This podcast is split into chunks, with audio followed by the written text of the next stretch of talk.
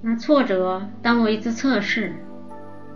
爱默生说过：“我们的力量来自我们的软弱，直到我们被戳、被刺，甚至被伤害到疼痛的程度时，才会唤醒包藏着神秘力量的愤怒。”伟大的人物总是愿意被当成小人物看待。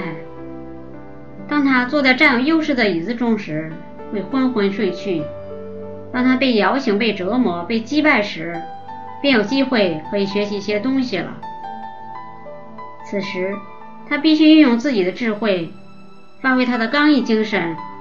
他会了解事实真相，从他的无知中学习经验，治疗好他的自负精神病。最后，他会调整自己，并且学到真正的技巧。然而，挫折并不保证你会得到完全绽开的利益花朵，它只提供利益的种子。你必须找出这颗种子，并且以明确的目标给它养分并栽培它，否则它不可能开花结果。上帝正冷眼旁观那些企图不劳而获的人。世界著名的推销大师袁一平从不避讳谈他在年轻时的经历。他认为那些经历都是人生最宝贵的财富。年轻时，袁一平曾在一家米店半工半读，以白天工作、晚上读书的方式完成了他的学业。在那段时间里，给袁一平带来的经验是很多的。他所打工的那家米店有大小两个老板，小老板原来是米店的学徒。因吃苦耐劳、精明能干，被大老板赏识，而收为养子，让他继承了自己的事业。袁一平在米店打工的时候，大老板已经退出米店，全交由小老板打理了。因为大老板已经老了，小老板管理米店后，在店里加了一个牌子，这个牌子上写着这样的四句话。平生绝不做保人，物理寿险推销员，勤劳节俭必成功，切记万事无大意。为什么他会让人写上这样的四句话呢？原来小老板的一个亲人因为买保险而陷入了一场又一场的官司，小老板知道后很气愤，所以写下了这样的四句话作为电讯。为米店打工的袁一平也牢记在心。可是世上的事往往是难以预测的，可能连袁一平自己也没有想到，后来会成为一家米店老板讨厌的推销员。后来，袁一平离开了米店，投入了人寿保险职业。但很长时间过去后，米店的电讯一直在折磨着他。那几个。平生绝不做保人，物理寿险推销员令他一直耿耿于怀，如芒刺在身，浑身难受。为了解决这件事，同时也出于袁一平好奇的心理和职业的本能，袁一平决定再到米店去一趟，探个究竟。同时，也想做老板一家的保险。一天下午，他来到米店向老板推销寿险。好久不见了，生意还好吗？严一平说：“哦，是宜平君啊，很久不见了。托你的福，生意马马虎虎过得去啦。对了，宜平君，现在你在哪家企业高就啊？”小老板说道。我是明治保险公司的推销员。哦，那你们的工作很辛苦吧？辛苦是有些辛苦，但是报酬也是蛮丰厚的。从我做推销员到现在，我的客户一直在增加。同时，我也很感谢当年大老板和你对我的教导。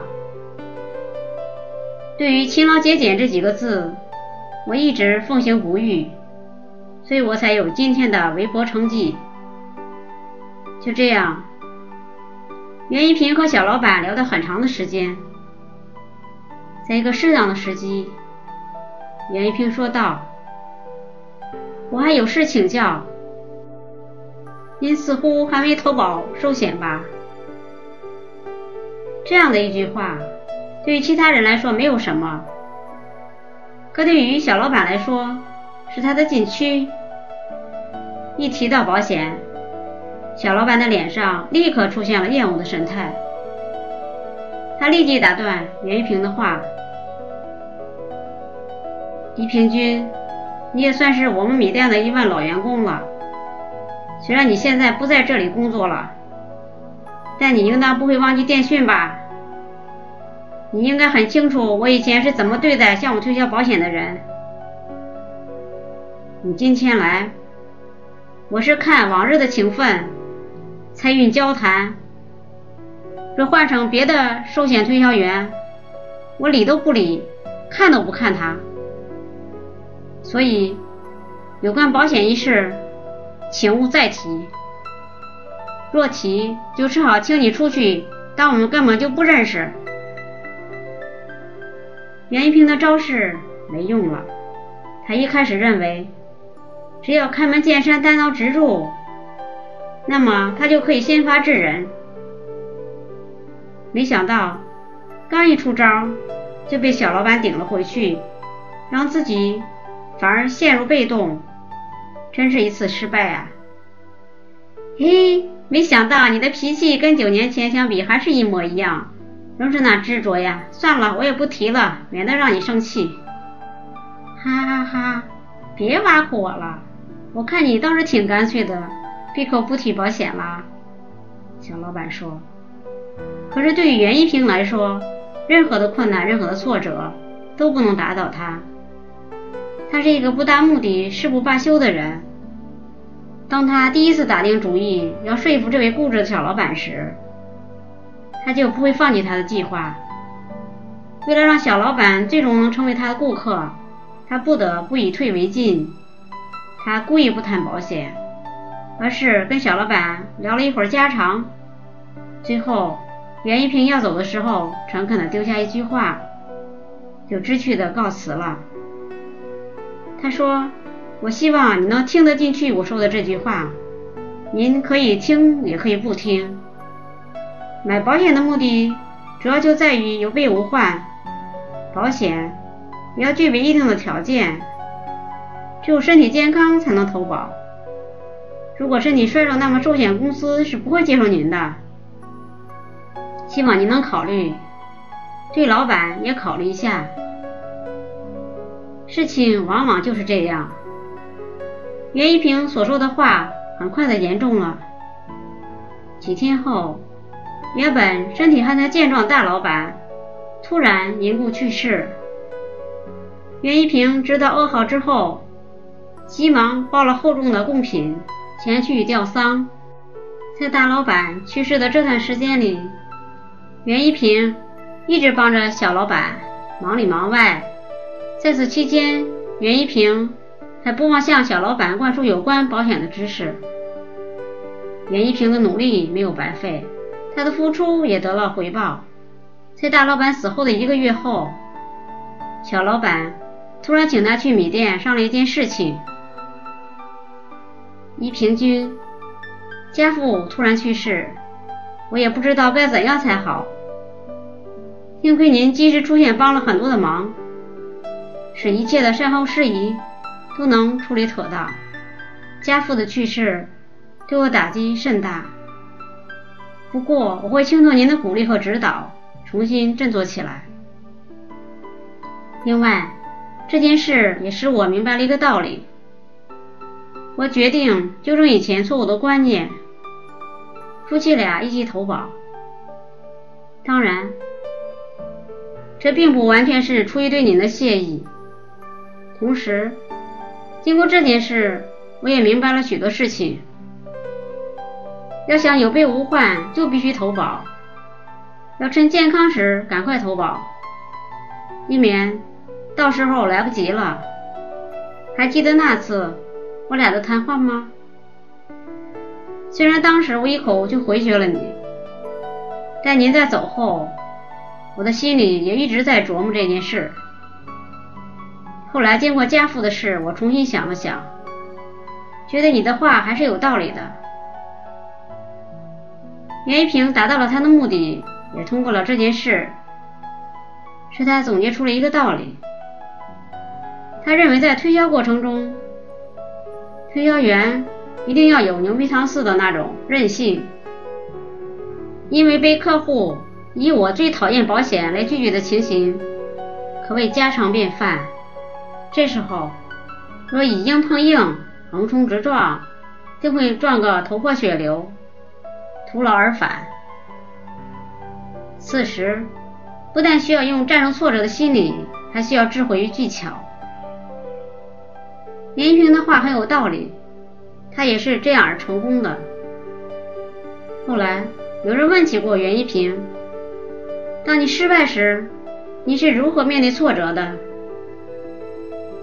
如何及时调整自己的心态，来面对这一切困难的？”对于这问题，袁一平说了这样一段话：“我只是把挫折当作是发现自己思想的特质以及思想和目标之间关系的测试机会。如果你真的了解这句话，它就能调整你对逆境的反应，并且能使你继续为目标努力。挫折绝对不等于失败。”除非你自己这么认为。是呀，当我们面对挫折时，如果能这样想，那么我们会怎样呢？答案是继续努力，实现自己的目标。当再一次遇到困难时，勇敢的去战胜它。面对挫折困难，我们不但要有勇气去面对。还要用智慧和技巧去解决因困难、挫折而产生的问题，把挫折和困难当做人生道路上一次小小的测试，看自己能不能通过它，这样才能帮助我们走出困境，获得成功。在中国的一个小城里，有一个普通公民，四十三岁时发现患了血癌。初时，他每天闭门不出，时不时的大发雷霆。从此，他的生活随着他的改变一落千丈。几个月后，他想通了，他不能再这样下去了。一天，他对妻子和两个女儿说：“我要尽可能的活下去。我从今天起接受化疗，我希望你们帮助我。”让我能有勇气面对这个不治之症。我们都不愿意死去，但也不要害怕死去。我们仍可创造幸福美好的明天。从此，他振作起精神，一改之前的所作所为，每天坚持跑步治疗，并且他还组织了一个特殊的集会，这时有一些癌症患者参加的聚会。他们常常在一起，互相帮助，摆脱心理上的阴影，愉快的去赢得新的生命。他们共同寻求解决问题的方法，尽可能争取多活些时间。他将这个机构定名为“让今天更有价值”。是啊，每个人都有生存的意义，哪怕您只有一天的生命，也不要轻言放弃。